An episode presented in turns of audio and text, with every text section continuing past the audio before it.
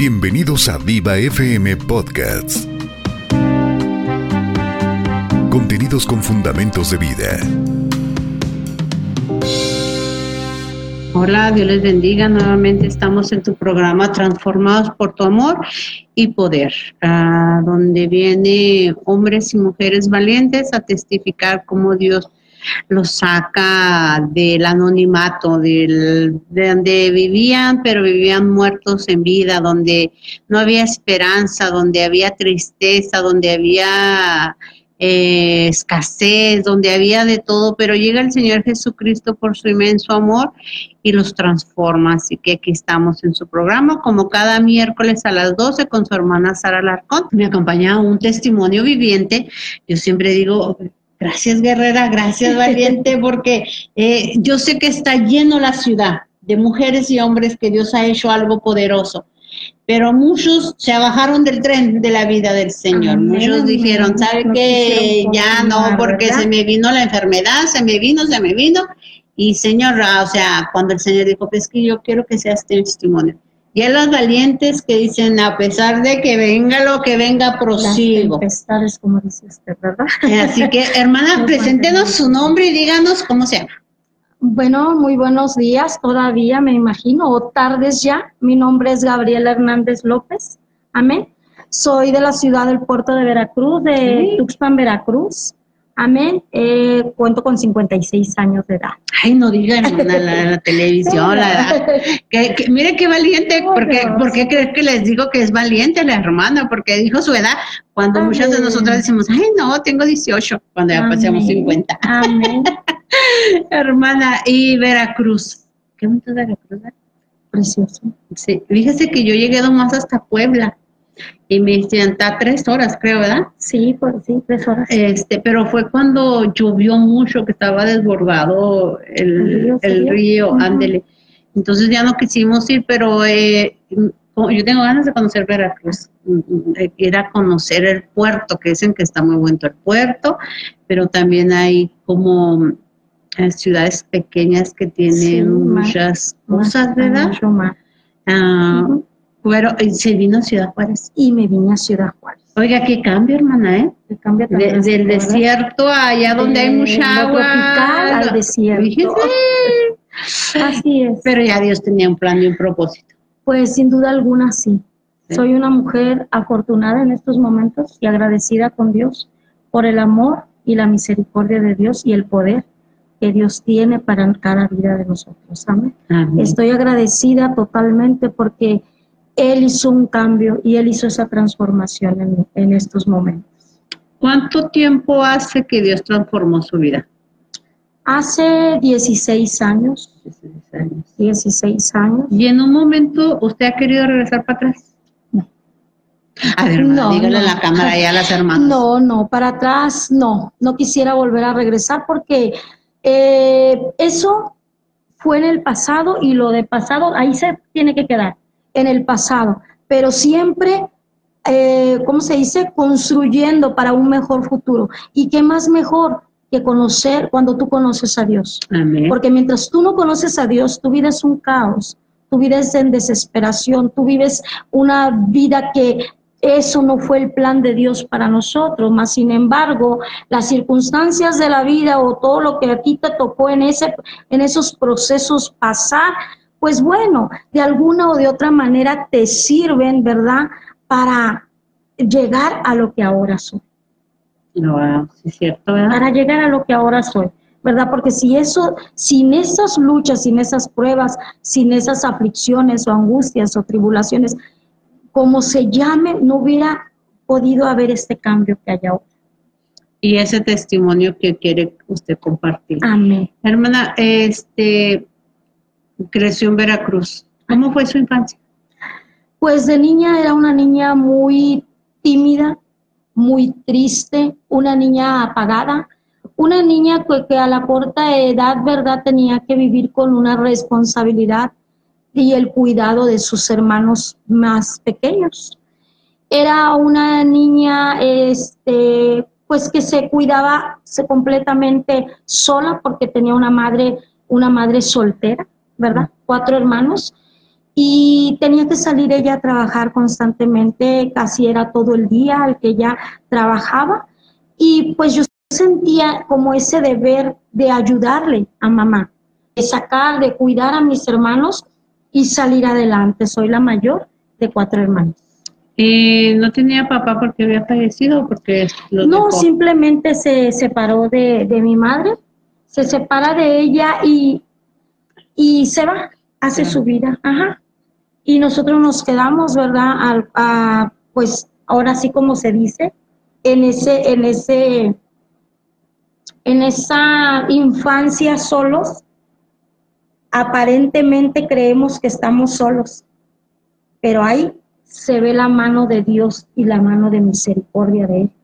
Porque aparentemente nosotros tuvimos una infancia difícil, si se puede, si se podría decir, con una responsabilidad que a lo mejor a una niña de siete o de ocho años no le correspondía, ¿verdad? En ese tiempo. Así fue mi vida, muy difícil. Pero gracias a que siempre la mano de Dios ha estado ahí, yo soy ahora otra persona nuevamente.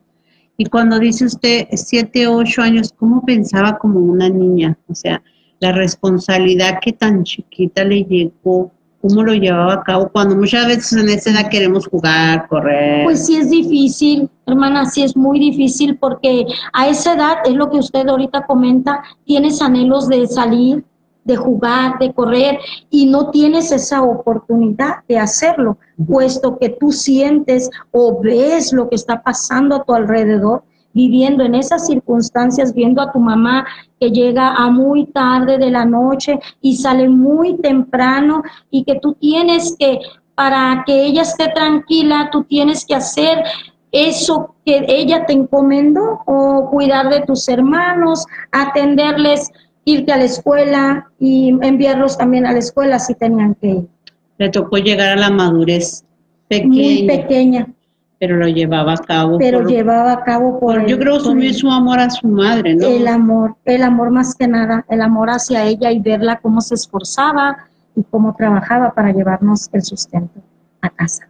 ¿Y siguió así hasta cuándo? Ya hasta la adolescencia que yo decidí este, trabajar a los 15 años, ¿verdad? Que decido salir de casa para, pues, para, para irme formando y también apoyar, porque esa era en mi mentalidad, apoyar a mis hermanos más chicos, ¿verdad? Para que estudiaran. Usted quería siempre, usted, yo creo, tenía la responsabilidad y se echó siendo una señorita, una niña, eh, hasta en lo económico, ya, ya había crecido. ¿Terminó la escuela o no? No pero en usted había el deseo de trabajar para ayudarle a su mamá a salir un poco en sus hermanitos. Dejó de pensar usted, porque cuántos jóvenes ahorita Mm, la mamá se esfuerza a trabajar, ¿verdad? ¿Cierto? Y andan en la calle, que hay una hermanita, un hermanito, ah, pues que ahí esté solo, este, se van con los amigos, eh, no quieren estudiar. ¿Cuántas mamás ahorita tienen dos trabajos, así como dice usted, se van desde la mañana hasta la noche, sí. para sacar adelante porque papá se fue? porque papá falleció o porque papá se fue. Entonces, pero muchos jóvenes ahorita y más en esta actualidad no quieren responsabilidades, no, quieren tener algo de decir, bueno, pues tienes tu tiempo para jugar y yo creo como niña a veces uno se adapta a jugar hasta una pelotita y hacer algo, pero uno tiene sus tiempos, ¿verdad? Y ahorita el joven ya no le entretiene nada, ya ahorita el joven ya, si no es el celular, es la televisión, o salen para afuera y el mundo los absorbe, el mundo, la drogación, el alcoholismo, las pandillas, niños que no andaban pero usted decidió hacerlo diferente porque usted yo creo que ya era una mujer. ¿Usted sabía que había un Dios en su edad tan pequeña? Era muy pequeña, hermana, y yo no conocía de Dios, pero en mi interior, en mi interior yo siempre sentía como que si hablaba o, o exclamaba algo, y yo sabía que algo había supremo, algo muy grande porque había ocasiones, ¿verdad?, que no teníamos, como decía usted, que han venido de la miseria y se podría decir que nosotros en esa condición nos encontrábamos. Y había momentos en que mi madre se encontraba tan enferma o tan eh, sin economía para, para sustentarnos que yo miraba al cielo y yo clamaba. Yo en, en, mi, en mi corta edad, yo me acuerdo que yo decía, yo sé que tú estás en el cielo y tú me vas a suplir. Y no sé de dónde, pero llegaba ese alimento, o sea, eh, para mi madre, para llevarla al doctor. O sea, o sea que hasta ahí eh, yo no conocía de Dios, pero yo sabía que algo, ¿verdad? En el interior había Dios puesto algo en mi corazón. Porque mucha gente en, en, ese proceso, hermana, es, lo contrario que usted acaba de decir. Mucha gente dice, ¿y dónde está Dios? o sea, no, no claman, no le piden, no lo buscan, no tienen esa seguridad de que hay alguien superior, algo sobrenatural que está, pero al contrario, sino que van endureciendo su corazón, lo endurecen y lo endurecen a llegar a decir, ¿dónde está Dios? ¿Por qué Dios permite que pase yo hambre, necesidades? ¿Por qué Dios lo permite? Pero van endureciendo mucho ese corazón, que llega el momento en que Dios va a llegar a su vida, pero va a llegar quebrantando esa piedra que se hizo en ese corazón. Pero usted, gracias a Dios, que, clamaba. Yo clamaba a, corta edad, eso le hablo de, de cuando era pequeña pero voy en el transcurso del crecimiento, ¿verdad? Y de la adolescencia. Y viendo tantas situaciones, ¿verdad? Que no eran muy gratas por el descuido o por, o por la falta de atención y de amor, ¿verdad? Que llega un momento en, mi vida que, pasó algo muy doloroso, ¿verdad? A la edad de entre los siete y los diez años, ¿verdad? Pasa algo muy, muy doloroso en mi vida, que gracias a Dios, ¿verdad? Eh, ya sanó el Señor ese, ese, esa herida tan profunda, esa herida, ese dolor, ese abuso, ¿verdad? Simplemente, como yo este, lo comentaba, eh, es, un, es una impotencia de que a tu corta edad seas tú tocado o seas tú abusado por alguien y que tú creas que es lo correcto, ¿verdad? Porque nadie te lo explicó, nadie te cuidó, nadie te... Entonces, siempre, yo siempre ahora, ¿verdad? Digo, cuán importante es no apartarse de lo que el manual, de lo que la palabra de Dios, como el Señor mismo lo habló y nos lo indicó, para dirigir nuestros pasos y dirigir nuestra vida. Porque si en nuestra vida anterior hubiera estado esta palabra en nuestro corazón o en el corazón de mi madre, nada de eso hubiese acontecido en la forma en que aconteció. Pero no lo había.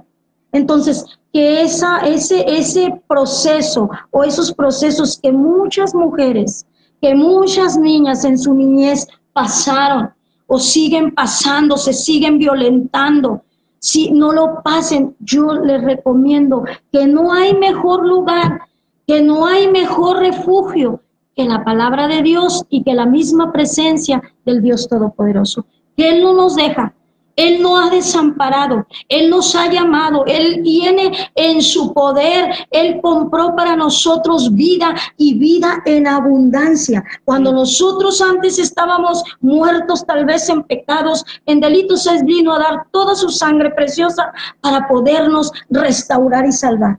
Ese es mi agradecimiento en esta hora, hermana. Ese es mi agradecimiento porque no hubo nadie no hubo psicólogos, no hubo terapistas, no hubo médicos que no quiero que se malinterprete. Son esenciales y son importantes porque van de la mano. Pero en el corazón y en el alma solamente el poder de Dios, el poder de su Santo Espíritu, que es el que transforma la palabra, que la que transforma y que la que renueva nuestra vida. Entonces, de 7 a 10 años era abusada sexualmente una niña tan pequeña, ¿en usted había temor? Sí. ¿Nunca pudo hablar? No pude hablar, hermana, porque eh, sabía, eh, conocía muy bien a mi madre. Y mi madre venía también de una vida muy difícil, ¿verdad? Que el cual no ahorita, eh, pues ella ya partió con el Señor, conoció de Dios pero venía de, una, de un, este, también de un hogar sin estructura familiar, igual el mío, sin estructura. Se repite la, el, mismo, patrón. Amén. Entonces, Mi mamá era de un carácter fuerte, o sea, y no era carácter, era un temperamento violento y por miedo, por temor, yo no lo expresé porque decía en ese tiempo mi madre puede hacer algo muy peligroso y, y, y que va a ser de nosotros, ¿verdad? Usted, como ella misma, cobra la vida de la Amén. persona. Amén. Hermana, no quiero enfocarme mucho en eso porque sé que, que no, pero mire, ahí está la cámara. Gracias. Yo sé que ahorita ese punto que usted dice del abuso eh, de esa persona que vivía en su casa, que fue el esposo de su mamá, ¿sí, verdad? Era eh, padrastro de mi papá. Era el padrastro de su papá. No, entonces no era, No era nada de mi mamá. no era nada de su mamá. No. o sea, un familiar le vamos a poner, un familiar. Muchos niños, ya sea hombre o mujer, están pasando ahorita. Yo siempre digo que Dios sabe por qué hace las cosas. Si ahorita un niño que está pasando algo de eso, o una madre que esté viviendo eso, muchas madres se callan porque no se aleje la pareja, muchas se callan porque no le crea al niño, Muchas veces se calla la mujer porque qué va a hacer ahora, la vergüenza. Eh, pero ¿qué de la niña? ¿Qué del niño que fue abusado? Su confianza, su inseguridad, Claro. eh, se mueve todo porque el ser que le dio la vida no le cree o no hay es. la confianza de decirle, esta persona me está haciendo daño. ¿Por qué? Porque no sabemos, o sea, hasta que el grado- sé que en, en su caso fue porque usted decía que mi mamá puede llegar hasta asesinar a la persona. O sea, yo me imagino, este, pero hay casos que la mamá, las hijas no le dicen porque la mamá no cree, porque no quieren perder a una pareja, porque no quieren alejarse de esa pareja. Entonces, eh, usted siendo tan niña, ¿cómo podrías llevar tanto tiempo? O sea, ¿qué era su refugio? O sea, ¿qué le ayudaba a poder luchar cada día? Pues sin duda alguna yo pienso que fue el, el amor de Dios, el amor de Dios en mi vida, porque yo no busqué culpar y eso no quiere decir que yo justificaba lo que se me había hecho. Pero yo les digo a estas madres que ahorita, ¿verdad?, nos están escuchando tal vez o nos están viendo, que pongan atención, que aunque tengan que ir a trabajar, este, Dios a, a mí me, me mostraba que Él nos dio como herencia a los padres, a los hijos, y de nosotros responde que nosotros los cuidemos. Y con amor y con esa dedicación y con esa entrega como Él se entregó por nosotros en la cruz del Calvario. Y que un hijo cuando es abusado, cuando es violentado de esa manera, se marca, se marca en su niñez, se marca en su, en su adolescencia, en su, en su madurez, aún como adulto, aún ya casado. Porque tú vienes arrastrando por no hablarlo, por tener el miedo o el temor o la falta de confianza en tus padres, no lo hablas y te quedas callado, pero tu corazón está este, dolido, lastimado, quebrado tu bajo tu estima está por los suelos, no te sientes con valor. Entonces yo le digo a esas madres que abran sus ojos, que abran sus oídos, que escuchen a sus hijos, que los cuiden, que por sobre todas las cosas, eh, ahora hay más oportunidades para acudir y denunciar y que los niños no se queden callados, que hablen lo que les está pasando, ¿verdad? Que hablen lo que les está ocurriendo, lo que les está aconteciendo, porque solamente así vamos a parar con esta clase de abusos.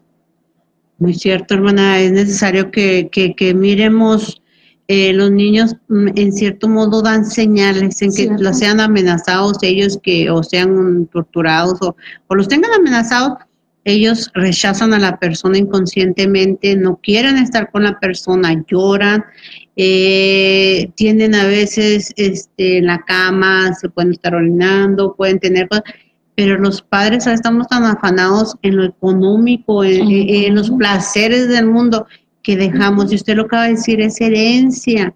Los Sí. hijos son herencia que Dios nos ha entregado, que nos va a pedir cuentas. Amén. ¿Qué van a hacer? ¿Qué hicieron de ellos? ¿Cómo los cuidaste? ¿Dónde los protegiste?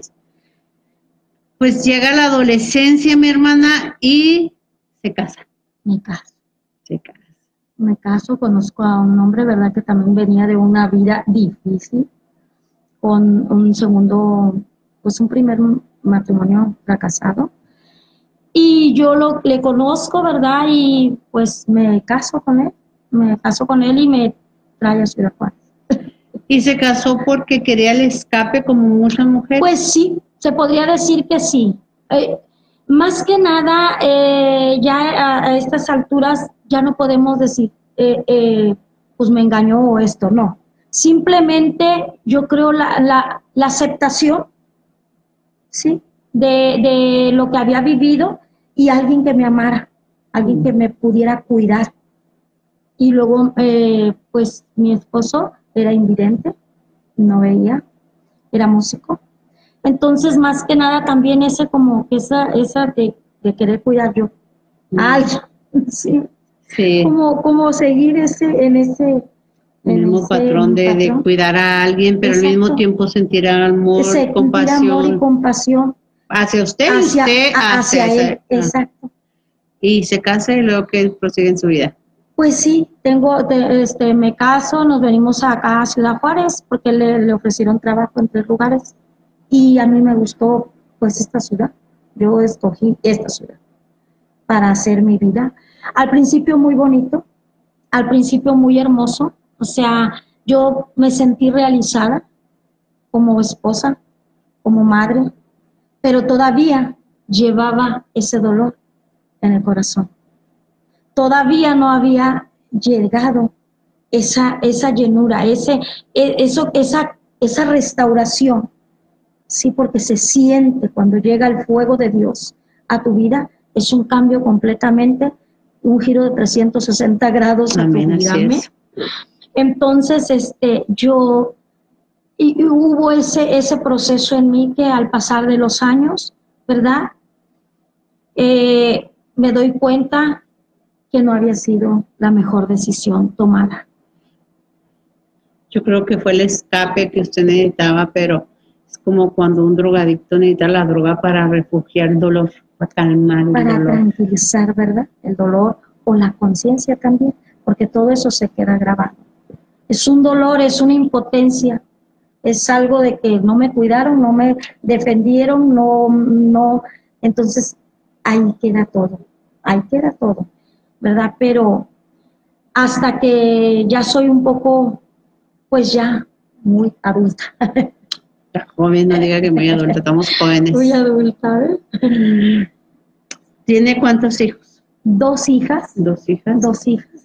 Y entonces usted se da cuenta que su matrimonio no era lo que usted buscaba ni lo que él buscaba, porque el matrimonio es de dos, no más de uno. Eh, ¿Decide separarse? No, no me separo, simplemente eh, pues él se dedica de lleno a trabajar, fue un hombre muy responsable. A su manera decía que me amaba, ¿verdad? Y pues le podría decir que fue tanto su, su eh, empeño en trabajar, o sea, se afanó tanto por el trabajo, era músico, trabajaba a veces toda la noche y parte del otro día, a él le vino un derrame cerebral en el 1997, en enero, 20 de enero, y muere. Pero en su matrimonio había golpes, había... En mi matrimonio sí hubo ya con los, con los años, pues él empezó como a beber alcohol. No, no, este, no me corresponde a mí decir lo demás, ¿verdad? Pero sí hubo ahí en mi, en mi matrimonio eh, maltrato tanto físico como verbal. Ok, y fallece. Y fallece. Fallece de un derrame cerebral y me quedo nuevamente, me sentí sola y con dos hijas que tenía yo que luchar y tenía yo que vivir por ellas. Porque yo en ese momento, si usted me pregunta, yo le puedo decir, pues yo deseaba partir también juntamente con mi esposo, porque no sé a qué magnitud o a qué manera yo llegué a amar tanto al padre de mis hijas. Tanto. ¿Se dio cuenta cuando lo perdió? Me di cuenta cuando lo perdió. Que le era necesario. Que era, era, era, era el padre de mis hijas.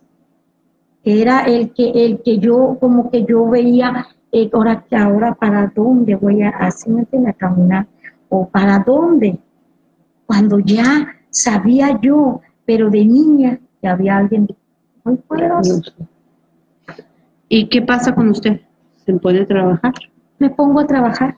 Eh, consigo un trabajo y, y, este, y me pongo a trabajar de, de ocho horas, trabajo de ocho horas, y se vuelve y viene la repetición de mi vida, porque se quedan mis niñas de seis y de diez años solas en casa, para yo poder ir a trabajar. Yo agarré el segundo turno para poder estar en la mañana con ellas, dejarles comida, dejarles listo todo y poder ir a trabajar. Pero era necesario porque... Era necesario porque yo era el, sustento en ese momento. ¿Se volvió a casar? No. No, ya no. Ya se entregó, se casó pero con... Me casé pero con el Rey de Reyes y Señor de Señores. Y a Él le doy la gloria, porque sin Él no estuviera yo aquí. Hermana, y, y el proceso de que queda viuda, el proceso, ¿cómo es que le presentan al Señor Jesucristo? Pues yo llegaba muy cansada y ya por muy, muy, todavía con esos, con esos dolores, estas altas y bajas que tenemos cuando no conocemos al Señor. Y llega mi hermana un día de su trabajo, mi única hermana que tengo, ¿verdad? Aparte de mis otros dos hermanos. Este, y me dice, te invito a una iglesia que van a abrir, una iglesia pequeña. Y pues no vas a perder nada, vamos a ver, este domingo. Y digo yo, bueno.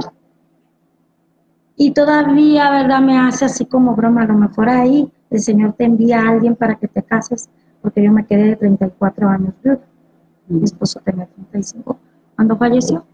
Y yo me empecé a reír. Y le dije que sí, pero nada más por, por decirle que sí a mi hermana. Pero yo sentía ya esa angustia, porque ya había vivido de todo y ya, ya no hallaba, ahora sí la salida, como se puede decir. Y sí fui a esa iglesia. Sí me presenté ahí. Así nomás llegó su hermana y la invitó y Sí, usted decidió sí.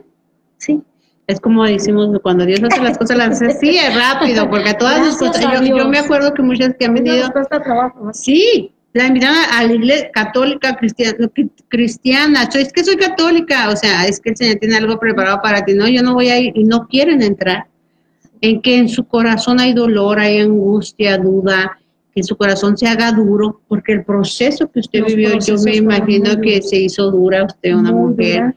porque no entendía cómo desde niña le tocó una responsabilidad que nunca buscó, cómo fue abusada cuando usted no lo merecía, cómo encuentra un hombre que, que para usted a lo mejor es la ayuda, el, el sentirse protegida, pero el transcurso económicamente a lo mejor sí, no sé, pero vuelve a haber algo que falla.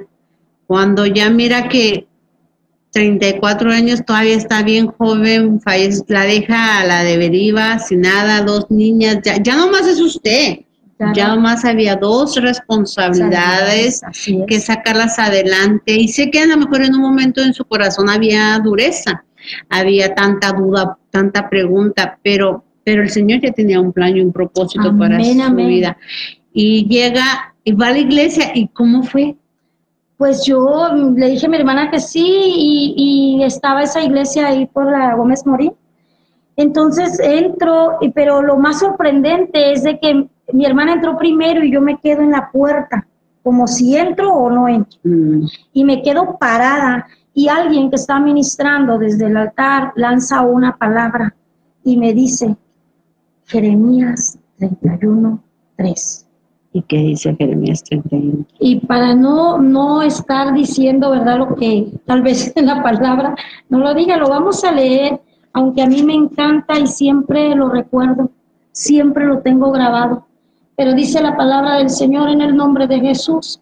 Jehová se manifestó a mí hace ya mucho tiempo diciendo, con amor eterno te he amado, por tanto te prolongué mi misericordia. Y yo caí postrada, yo caí de rodillas. Yo no recuerdo cuánto tiempo llevé llorando, postrada y pidiéndole perdón por todo, lo que había yo hecho o vivido, todo lo que se había, que aún sin yo tener culpa de muchas cosas, había pagado. Yo le dije, perdóname por las malas decisiones que a lo mejor tomé. Porque en este caso yo sentía una separación en mí de, de Dios, porque yo tenía una comunicación de muy pequeña con Él. Entonces todo eso me agobiaba y yo pasé horas llorando ahí. No supe. Cuando yo despierto, yo le dije, verdaderamente tú eres real. Verdaderamente encuentro el valor que andaba buscando. Porque con cualquier cosa, cuando tú no tienes a Dios, cualquier cosa que te ofrecen, si alcohol, si compañía, tú lo quieres, tú quieres llenar ese vacío en tu corazón.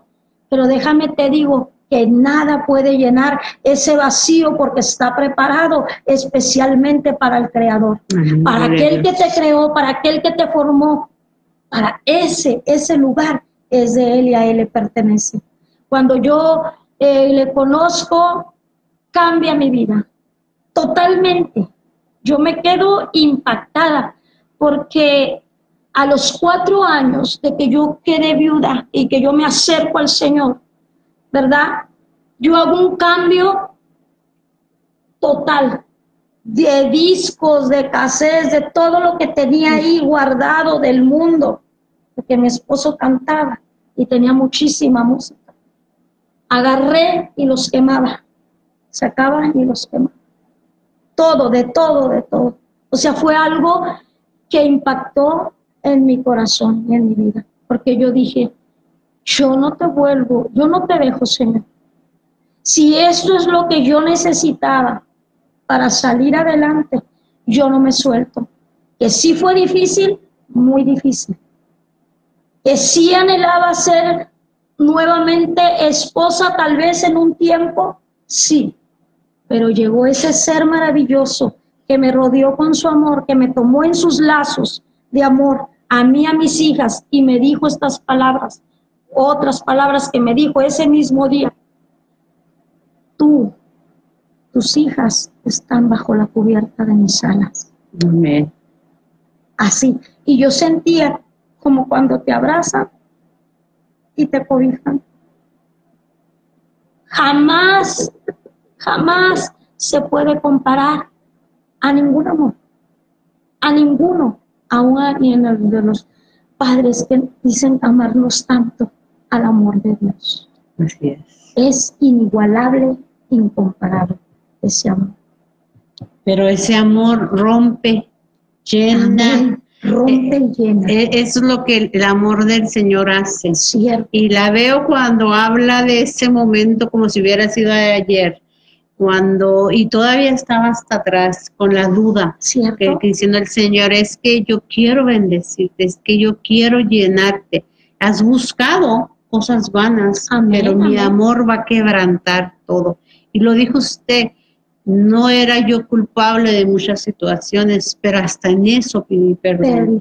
¿Por qué? Porque ya no quería estar atada. Ya no quería estar en la misma condición, hermano. Que eso es lo que mucha mujer, mucho hombre está atado, hermana. Cuando pasa un proceso de, de, abuso, de ofensas, de golpes, de cualquier cosa, está atada esa persona. No quiere soltarla porque es como que no merece la situación que haya pasado. Pero no es de ti juzgarlo, es de ti si es liberarte. Porque cuando yo me libero y perdono, yo le dejo todo al Señor, al cabo todo Él se hará el cargo de todas las cosas. Aunque uno no lo haya provocado, aunque uno fue abusada, o sea, que uno fue en el proceso, pero cuando tú te liberas, viene esa llenura del Padre, viene ese corazón que yo siempre decía, eh, eh, nada me daba felicidad, yo era una mujer muy amargada, pero a mí había como que algo me faltaba algo me faltaba y algo me faltaba y algo me faltaba, hermano. Con el alcohol, yo no tomaba mucho, ni fui nunca drogadicta, ni bailadora, este, pero en mí había mucha amargura y algo faltaba. Cuando llega el Señor y dice yo, ¿a qué voy yo a una iglesia? Si yo no necesito cambiar, que cambie que él, a mi esposo el tremendo. Pero sabe que ese vacío Él lo llena. Amén. Ese vacío Él lo llena a la perfección que cada día digo, tengo hambre más de ti. Quiero sentirte más, no me quiero conformar con esta vez, con esta presencia hermosa esta mañana, no cada día cada día una alabanza, cada día digo, híjole, ¿cómo has podido llenar mi vida? ¿Cómo tuve que pasar? Porque todos venimos pasando una infancia, venimos pasando procesos difíciles, pero ahora el Señor me dijo, transfórmalo. Amén. Ahora lo transformo como usted lo ha transformado para venir aquí a todas las que nos están oyendo y decirle, el Señor puede transformar tu vida. Hemos vivido situaciones adversas, mi hermana lo decía, pero el Señor es el que transforma las vidas, no es la religión, no es algo espontáneo, no es, es algo verdadero. Mi hermana dice, tengo 16 años, no he necesitado un hombre para llenarme como mujer, sino la llenura viene del Señor Jesucristo. Hermana, ¿y cómo ha sido su caminar? Pues mi caminar en estos momentos ha sido muy diferente a como era Ahora, ¿verdad? No puedo decir que me quedé en esa iglesia donde yo conocí del Señor, sino que en el transcurso del tiempo, ¿verdad? Este, pues pasan muchas situaciones como en todas las iglesias, ¿verdad? Es ahí, eh, había una situación muy difícil y yo tuve que, por mi salud, es tanto espiritual, ¿verdad? Salir de ahí. Pero yo salí con la bendición de Dios. Yo salí dirigida por Dios y le pedía yo al Señor en el 2011, Señor, una iglesia, ¿a dónde quieres que yo me mueva? Porque en la iglesia anterior eso fue lo que duré, 11 años. Y el Señor me ponía, ¿verdad? Me ponía varias iglesias, o sea, a que iba a, visitar iglesias con, con mi hija Marisol. Y no, y yo dije, donde tú me digas, Señor, donde tú me digas, y llegué a Fuente de Vida a la iglesia Fuente de Vida con mis pastores, ¿verdad? Y ahí yo sentí que como si llegara a mi casa, fui recibida con amor, tal vez lastimada, herida, ¿verdad? Pero ahí recibo yo restauración en mi corazón. E-, era como las ovejitas, que se me ven las 99 iban caminando, venía una herida, pero el Señor se regresa y la sana. Y tuvo que llevarla, o sea, a diferentes lugares, a la, lastimada, Para, para, sanarla y restaurarla. Dice, estaba dolida, mas no destruida. Exacto. Estaba lastimada, mas no, muerta, sino que sus heridas iban a ser procesadas para otro crecimiento porque ¿qué pasa? A veces nosotros decimos, es que este lugar, 11 años servirle al Señor, no me voy yo porque yo quiero, es el proceso del Señor, porque tengo que brincar de año, tengo que brincar a otra etapa, tiene que ser una madurez más grande. Entonces hay lugares, tú vas a primaria, secundaria y preparatoria. Nadie queremos dejar la primaria, ah, porque jugamos los amiguitos, pero es necesario la secundaria. Exactamente. Pero ya más te dicen preparatoria o universidad y dices, no, no, no voy a poder y los niños hasta se dan miedo, ¿verdad? Así es el caminar con el Señor. Pero cuando el Señor, aclarando, cuando el Señor te mueve, cuando el Señor tiene algo mejor y preparado para ti, porque Él quiere que sus vasos sean útiles, que sus vasos no más estén secos, llenándose de polvo, no, sino al contrario, quiere que sus vasos estén cada día más limpios y brillantes. Y la lleva ahí a fuente de vida. Y ahí empieza la sanación y restauración. la restauración y la sanidad de mi corazón. Ahí es donde eh, toda la gloria y toda la honra son de Dios, sin duda alguna. Pero Dios por algo pone personas. Dios por algo permite que en sus congregaciones haya ministros que van al frente, adelante, luchando por la obra de Él. Y yo bendigo, ¿verdad?, la vida de esos siervos, porque son siervos que que a mí no me dijeron ni me platicaron. Son siervos que yo he visto su caminar y su proceder con, como conmigo, con mi familia, con mis hijas, como con las ovejas.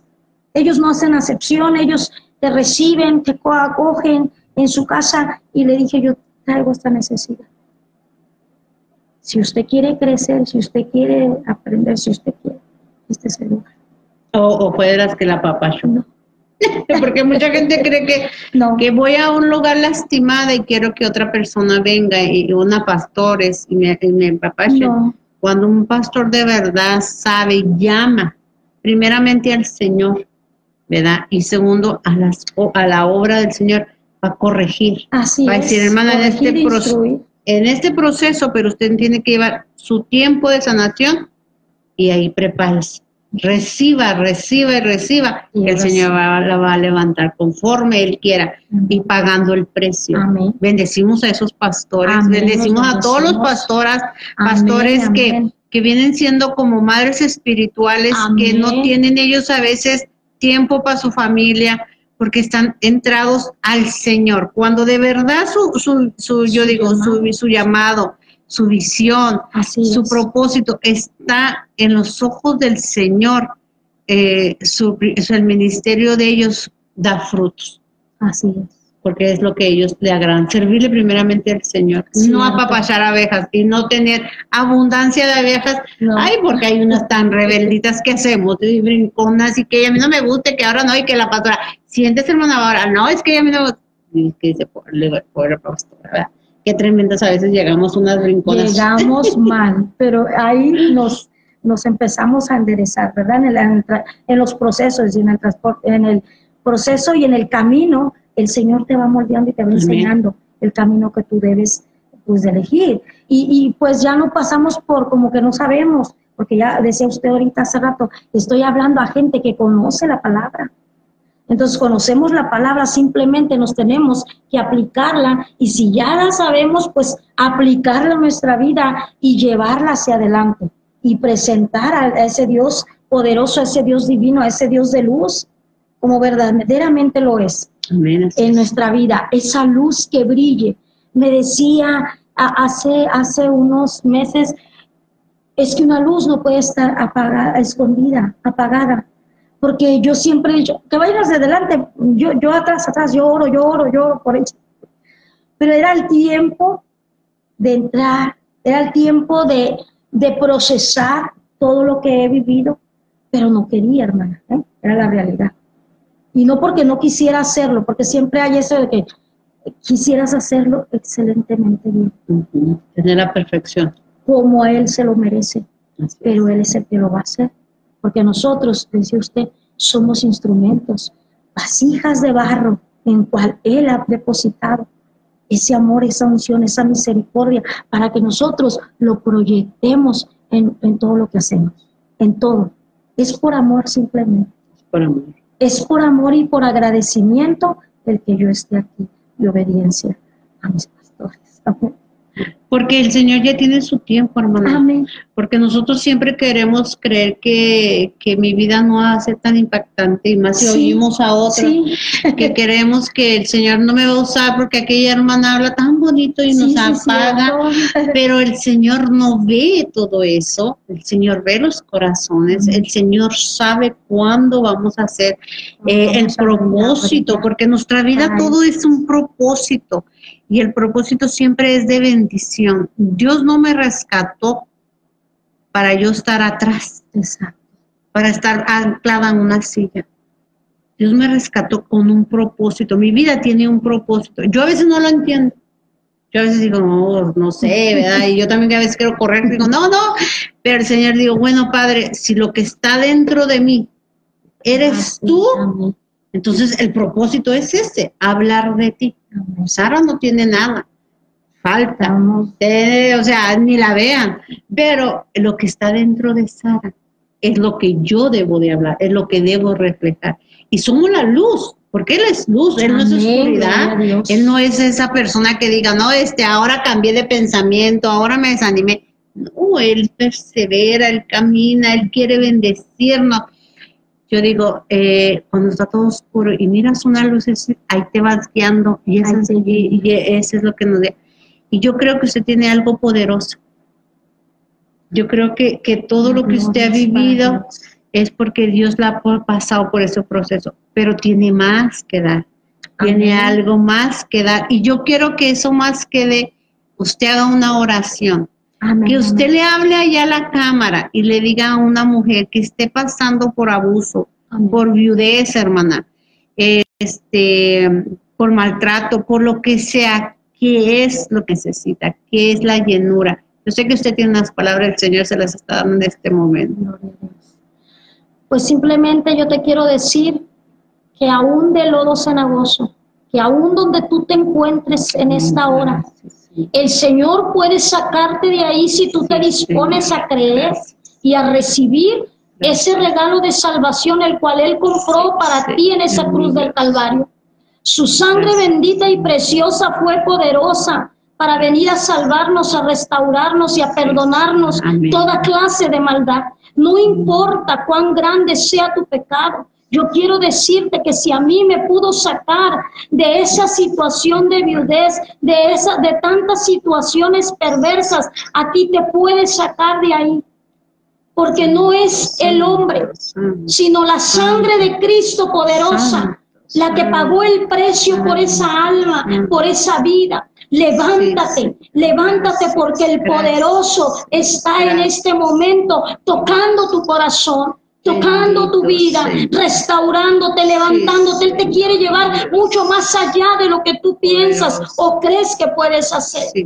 Este es el tiempo de la salvación. Este es el tiempo de la restauración de tu alma. No te quedes postrado y tirado. Dice la palabra del Señor que si siete veces cae el justo, setenta veces siete lo levantará el Señor. Y yo quiero decirte que el Señor son nuevas sus misericordias cada mañana. Y que a mí me ha transformado y me ha cambiado solo por su gracia y por su amor. No soy más de lo que yo quiera hacer, simplemente que el nombre de Dios sea glorificado en mi vida para que tú puedas tener esa bendición. Y yo te invito, te invito, si eres creyente y no te has afirmado, afírmate, afírmate, no esperes a que las cosas a lo mejor se sigan transformando en más, en más persecución o en más maldad. Afírmate ahorita que hay tiempo. La palabra de Dios dice, volveos a mí, yo me volveré a vosotros. Si tú has pecado, si tú has caído, nunca es tarde. Mientras tengas vida, hay esperanza. Hay esperanza en Cristo. Cristo es la solución a tu problema. Cristo es la solución a ese desgaste de fuerzas que tienes en este momento. No son tus fuerzas. Dios quiere obrar por medio de su fuerza. Dios quiere darte esa fuerza que tú necesitas. Y en esta hora yo bendigo a todos los que nos están oyendo, a los que nos están viendo. Amén. Sean bendecidos por el poder de su sangre bendita. Sean bendecidos en el poder de nuestro Señor y Salvador Jesucristo, en quien solamente su Padre se deleitó, porque no hubo nadie más que pudiera pagar ese precio tan grande. Solamente Él pudo ir y decir, heme aquí, aquí estoy. Así dijo el Señor, yo voy por ellos, yo pago el precio por Gabriela, yo lo pago Amén, amén. y yo le doy la gloria y la honra a Él. Sean bendecidos en esta tarde. Pues muchas gracias, hermana. Muchas gracias. Gracias a usted. Eh, el Señor merece la honra y la gloria. Eh, gracias por haber compartido su vida, porque yo siempre digo es de valientes, porque hay cosas todavía que, que eh, no queremos soltar. Cuando lo decimos es porque ya lo sabe el Señor, ya lo entregamos, ya hay libertad. Somos el testimonio que el Señor dice, habla en mis tiempos, porque en sus tiempos de Él son perfectos. Amén. Aunque corramos en que queramos hacer, el tiempo del Señor era este. Y bendigo su vida y no se calle de, de hablar. Todo lo que usted toque y todo lo que usted haga, el Señor la va a resplandecer más y más. El Señor la va a apoyar en todo su ministerio que usted tenga. Eh, hay tanta necesidad de mujeres se levanten guerreras a, a interceder, pero también a dar una palabra de aliento a las jóvenes, aunque usted es joven, además somos jóvenes, es que este, pero llevar por, por la senda antigua a la mujer, hermana, a la mujer que diga, es que yo necesito, es que cómo le va a hacer y darles una palabra Jesucristo la respuesta es tu paz. Eso es lo que el Señor quiere que nosotros seamos. No quiere tanto a la mejor a todos, yo digo, cada quien somos un cuerpo y cada quien tiene una función. Y mi función no quiere ser la mejor, me gustaría ser la mejor cantante, pero esa no es mi función. Pero el Señor sabe, entonces con lo que Él nos da, gozarnos y hacerlo a la perfección para Él, porque Él merece la excelencia en todo momento. Así que gracias, mi hermana. Que Dios me la bendiga. este, mire que ya se nos fue otra vez la hora. Así que me voy a despedir y recuérdate, cada miércoles a las 12 vendrá una mujer, un hombre valiente a testificar lo que el Señor ha hecho sobre su vida, de dónde lo rescata. Les habló hoy su hermana Sara Larcón, que tengan un día doblemente bendecido.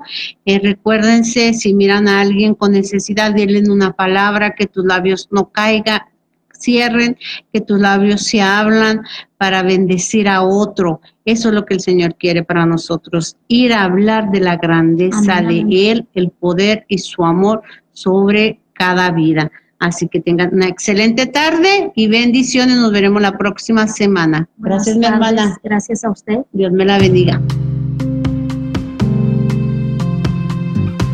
Gracias por seguir a Viva FM Podcasts contenidos con fundamentos de vida.